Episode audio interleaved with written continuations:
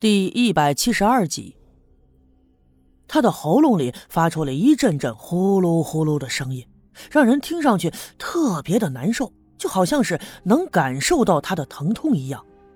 哎呀，六姑呀，不行啊，这样不行啊，赶紧送县城的医院吧，这别再耽搁了。丁桂兰也附和着，可是六姑却摇了摇头，伸手扯过了一条毯子，盖在了刘老汉的身上，抬头对刘老二说。老二啊，你赶紧套车去北面的村子去一趟，听说那边有个大仙很厉害的，你把他请来。你爹这是招惹了邪祟的东西，这毛病啊，大夫看不了，得请大仙。刘老二看了看我，一时间不知道该怎么办才好。可是六姑微微的皱了皱眉：“哎呀，你还等什么呀？快去呀！”刘老二只好转身出去。他动作麻利，三下五除二的就把马车给套好了。这时候，丁桂兰赶紧从屋里跑了出来，对刘老二说：“六姑说了，那个大仙是个女的，我跟你去吧。都是女人，这有时候说话呀方便点儿。”丁桂兰呢，比刘老二大了几岁，平日里做事就十分稳妥，所以呢，有她跟着，自然是最妥善的。刘老二没时间多想，挥动着鞭子，在那匹老马的屁股上就抽了一下。这匹老马呀，刘老二家养的年头呢也不短了。虽然说已经有点老了，并且还双目失明，但是他十分的通人性。他明白刘老二的意思，迈开步子，腾腾的就走了。出门左转，顺路向东，很快走的就没了踪影。既然六姑都这么决定了，我也没办法。我知道他的脾气，他决定了的事情，那谁劝都是没有用的。我只好又在六姑家守了一会儿。说来也奇怪，看刚才六姑父的状态，好像已经十分的危险。可是现在他躺在炕上呼呼的昏睡，呼吸呢也慢慢的变得均匀，脸色也慢慢的好看了很多。我帮忙打来了半盆温水，找了一条毛巾，用温水投了投，再拧了拧，然后轻轻的帮六姑父擦去了嘴边的血污，又用清洁的地方给他擦了擦脸。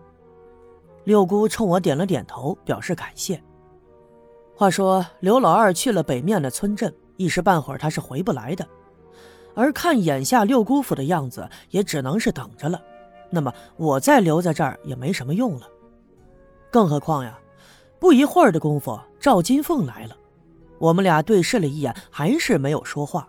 我就觉着我还是走的好。一来是赵金凤在帮忙照顾，我也不必留下。二来是，我和金凤现在的关系紧张，气氛会很尴尬的。辞别了六姑，我往西去找白胜利。这一路上，我心事重重，更多的是担心六姑父的伤。到了白胜利家的时候，他正好在家，家里也没有别人，重要的是没有女人。我坐下以后，他一眼就看出我眉头紧皱的样子，问我这是咋了。我就把刚才在六姑家的事儿一五一十的跟他说了一遍。他是个大夫，我觉得要是在他的角度来看，肯定是先把伤者送到县里去才对。可是让我感到意外的是，他听了以后竟然点了点头。嗯，六姑说的对呀，六姑父这病找大夫没用。啊，你是个大夫呀，在大医院工作过，你咋还相信这些？这也出乎了我的意料之外，因为我知道刘家镇有那么几个人是从内心里不相信什么大仙鬼神的，这其中呢就包括了白胜利。可没想到他会这么说。看出了我的疑虑，白胜利说道：“嗨，哎呀，我这大夫不说是白当的啊。那个六姑父的伤啊，真没那么重，真就是一点皮肉伤。我给仔细看了，伤的不深。”别地方也没伤，不至于这么重的。啥不重？那那都吐血了呀！我还是不明白，继续问：你见过皮肉伤吐血的吗？啊，那不是招惹了邪祟，那还能是啥呀？哎，你不是不相信鬼神啥的吗？你咋还突然说有啥邪祟的东西呢？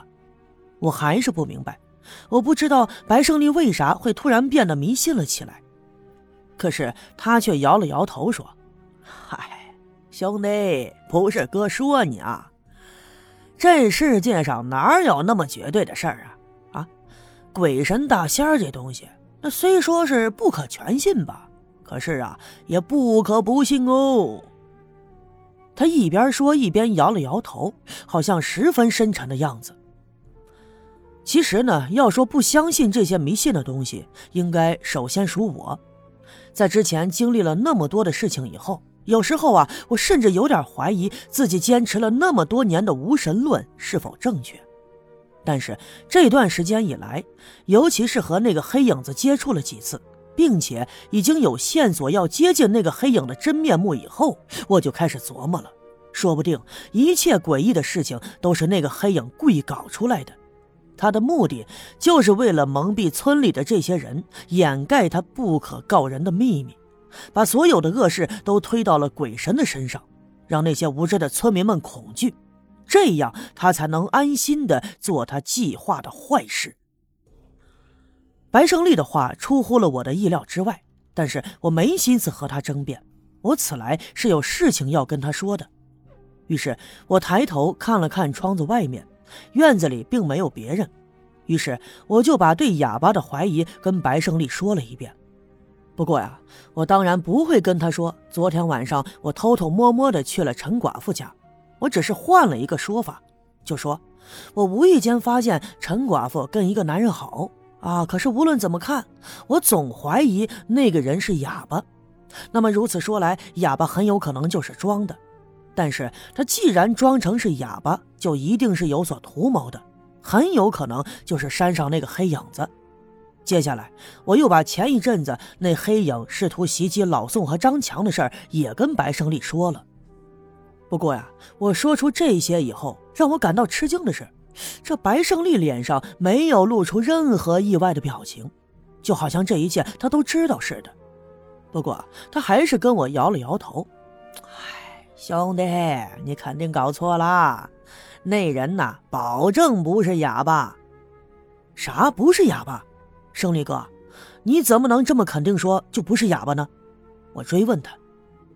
白胜利犹豫了一下，叹了一口气说：“哎呀，小叶兄弟，我呢就跟你实话实说了吧啊，我也不怕你笑话。